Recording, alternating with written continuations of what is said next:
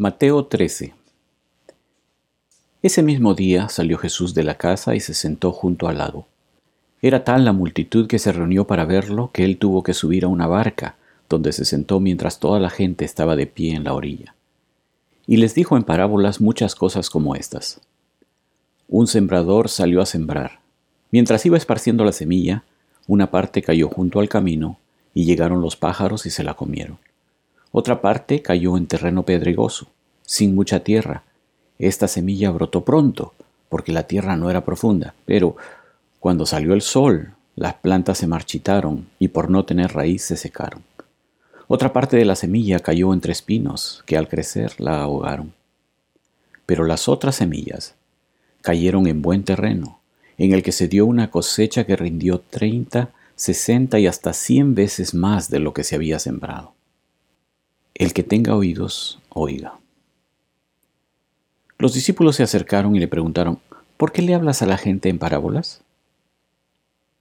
A ustedes se les ha concedido conocer los secretos del reino de los cielos, pero a ellos no.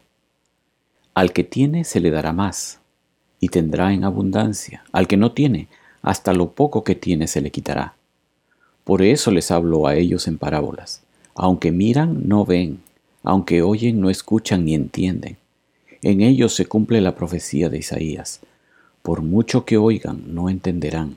Por mucho que vean, no percibirán. Porque el corazón de este pueblo se ha vuelto insensible. Se les embotan los oídos y se les han cerrado los ojos.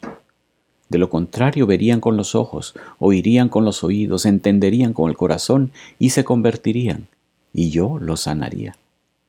Pero dichosos los ojos de ustedes porque ven y sus oídos porque oyen porque les aseguro que muchos profetas y otros justos anhelaron ver lo que ustedes ven, pero no lo vieron, y oír lo que ustedes oyen, pero no lo oyeron. Escuchen lo que significa la parábola del sembrador. Cuando alguien oye la palabra acerca del reino y no la entiende, viene el maligno y arrebata lo que se sembró en su corazón. Esta es la semilla sembrada junto al camino. El que recibió la semilla que cayó en terreno pedregoso es el que oye la palabra e inmediatamente la recibe con alegría. Pero como no tiene raíz, dura poco tiempo. Cuando surgen problemas o persecución a causa de la palabra, enseguida se aparta de ella. El que recibió la semilla que cayó entre espinos es el que oye la palabra, pero las preocupaciones de esta vida y el engaño de las riquezas la ahogan, de modo que ésta no llega a dar fruto pero el que recibió la semilla que cayó en buen terreno es el que oye la palabra y la entiende.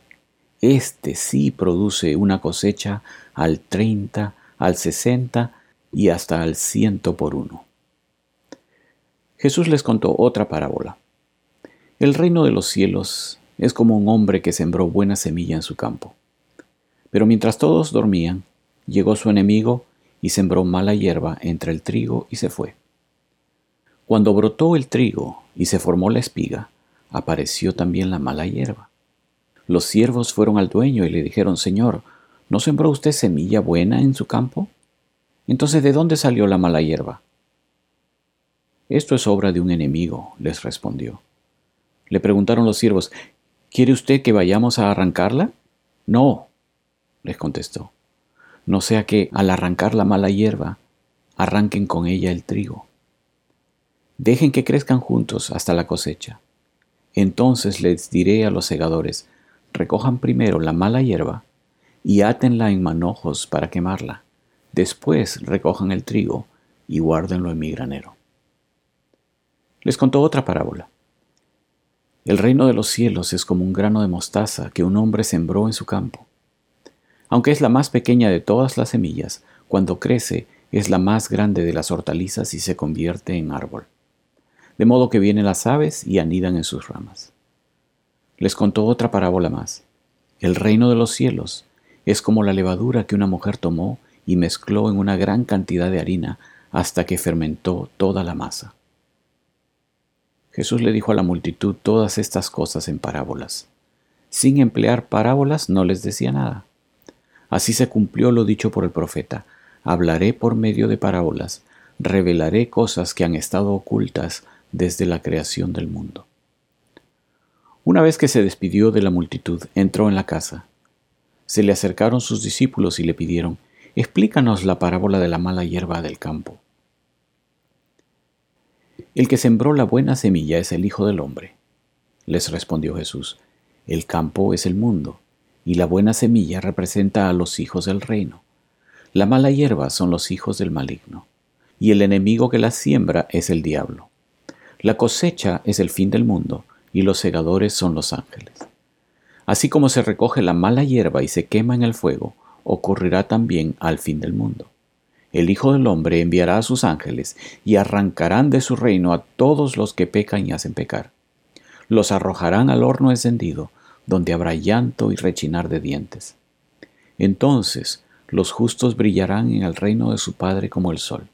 El que tenga oídos, que oiga. El reino de los cielos es como un tesoro escondido en un campo.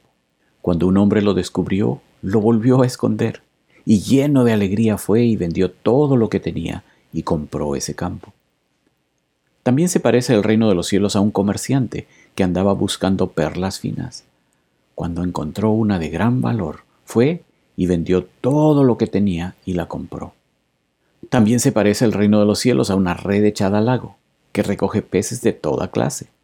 Cuando se llena, los pescadores la sacan a la orilla, se sientan y recogen en canastas los peces buenos y desechan los malos. Así será al fin del mundo. Vendrán los ángeles y apartarán de los justos a los malvados, y los arrojarán al horno encendido, donde habrá llanto y rechinar de dientes. ¿Han entendido todo esto? les preguntó Jesús. Sí, respondieron ellos. Entonces concluyó Jesús, todo maestro de la ley que ha sido instruido acerca del reino de los cielos es como el dueño de una casa, que de lo que tiene guardado saca tesoros nuevos y viejos. Cuando Jesús terminó de contar estas parábolas, se fue de allí. Al llegar a su tierra comenzó a enseñar a la gente en la sinagoga. ¿De dónde sacó este tal sabiduría y tales poderes milagrosos? decían maravillados. ¿No es acaso el hijo del carpintero? ¿No se llama su madre María? ¿Y no son sus hermanos Jacobo, José, Simón y Judas? ¿No están con nosotros todas sus hermanas? Así que, ¿de dónde sacó todas estas cosas? Y se escandalizaban a causa de él.